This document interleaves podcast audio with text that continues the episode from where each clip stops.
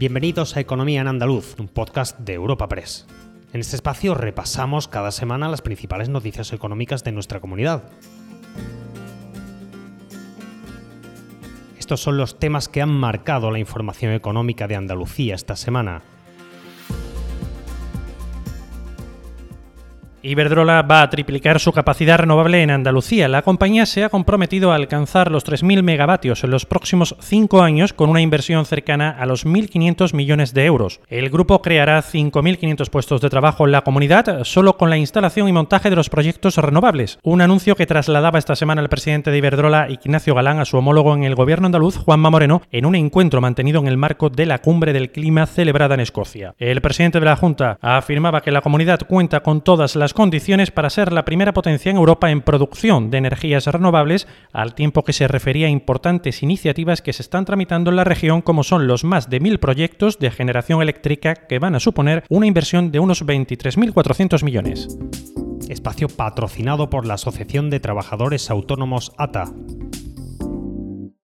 El presidente de la Junta de Andalucía en la cumbre del clima de Glasgow ha insistido en la idea de que hay una economía verde capaz de generar empleo, riqueza y bienestar y que la comunidad está posicionada para ser líder y convertirse en la primera región de Europa en producción energética sostenible. Con ocasión de esta cumbre ha mantenido un encuentro con empresarios y directivos de este sector, entre ellos el presidente de Iberdrola, que ha destacado su plan de inversiones para Andalucía con cerca de 1.500 millones. En la actualidad, la compañía es el primer promotor eólico en la región y con este proyecto se convierte en uno de los mayores polos de crecimiento en España. Un ejemplo de esa apuesta es la planta fotovoltaica del Andévalo en la provincia de Huelva. A ello se ha referido el presidente de la Junta, Juanma Moreno tenido una interesante reunión con el presidente de este grupo, importantísimo grupo que es Iberdrola, con el señor Ignacio Sánchez Galán, para hablar precisamente de inversiones en Andalucía, donde hay seis proyectos muy importantes que van a generar empleo, progreso, bienestar y además donde nos ayudan a conseguir ese gran objetivo de esa neutralidad climática que hemos, no hemos comprometido los andaluces con la Unión Europea y con Naciones Unidas.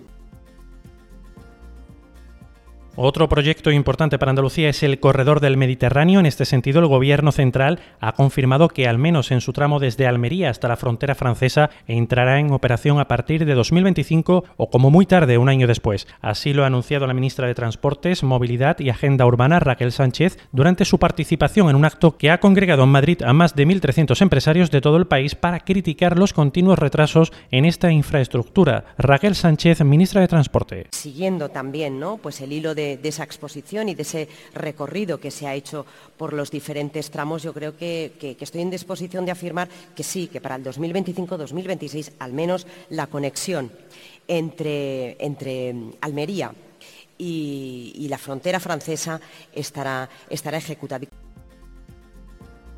La Junta de Andalucía ha mostrado su respaldo hacia la petición al Gobierno central de acelerar los ritmos de ejecución de este eje de la red transeuropea de transporte, eje que ha considerado como clave para la dinamización logística y económica de toda la fachada mediterránea, desde Algeciras hasta la frontera francesa. Precisamente al tramo andaluz se ha referido el presidente de la Confederación de Empresarios de nuestra comunidad. Para Javier González de Lara, en incumplimiento de los plazos es muy preocupante y ha señalado la importancia del eje Algeciras-Bobadilla. Andalucía lleva unos, eh, un incumplimiento de los plazos de ejecución muy preocupante y no solo Almería, efectivamente, Granada, sino ese gran eje que, consideramos esencial que es el, eje común Algeciras-Bobadilla.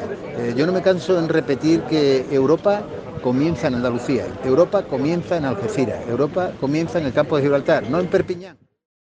Yo me vacuno contra el COVID por amor por mi padre, por mi abuela, por mi hermana, por mis amigos.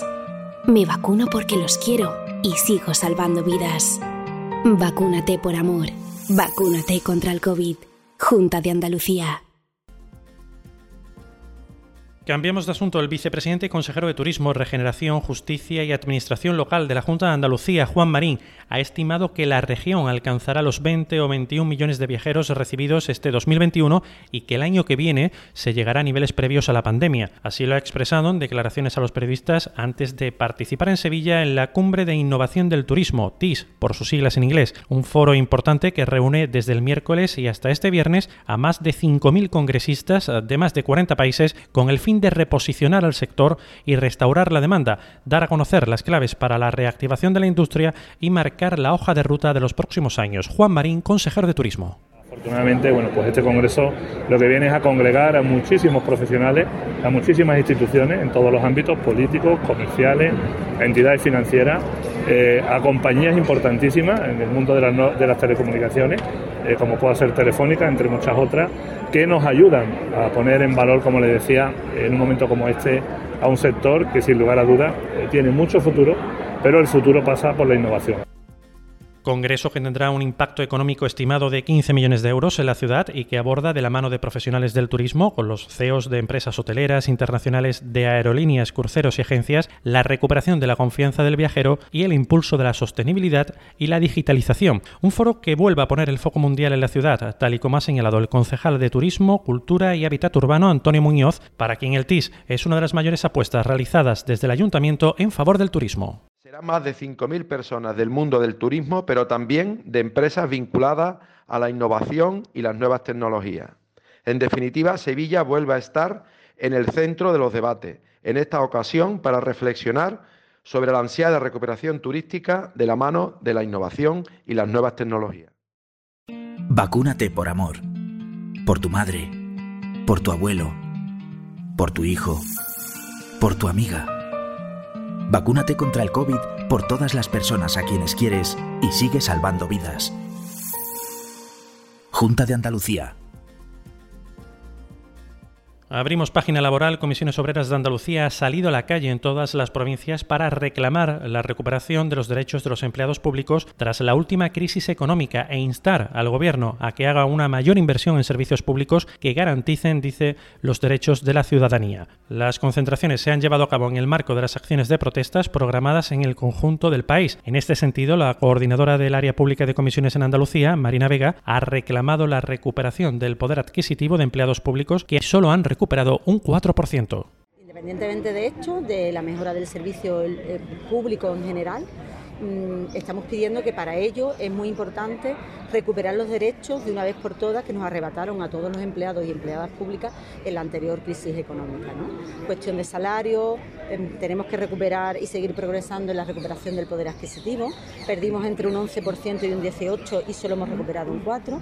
Y sobre todo también recuperar el empleo público perdido que va a revertir beneficios también en la propia ciudadanía. Y al cierre les hablamos de la huelga del metal. Trabajadores del sector en Cádiz, fundamentalmente de empresas de la denominada industria auxiliar, han iniciado esta semana un paro con un seguimiento, según los convocantes, UGT y comisiones, del 95%. Los sindicatos han convocado dos días de huelga antes de ir a una huelga indefinida a partir del día 16 de noviembre en protesta por la falta de un convenio colectivo que expiró en diciembre de 2020. Antonio Montoro, secretario provincial de la Federación de Industrias de UGT. Bueno, pues ahora mismo eh, entendemos que el 95% de los adscritos al convenio del metal, trabajadores y trabajadoras que dependen de este convenio, pues están en huelga, ¿vale?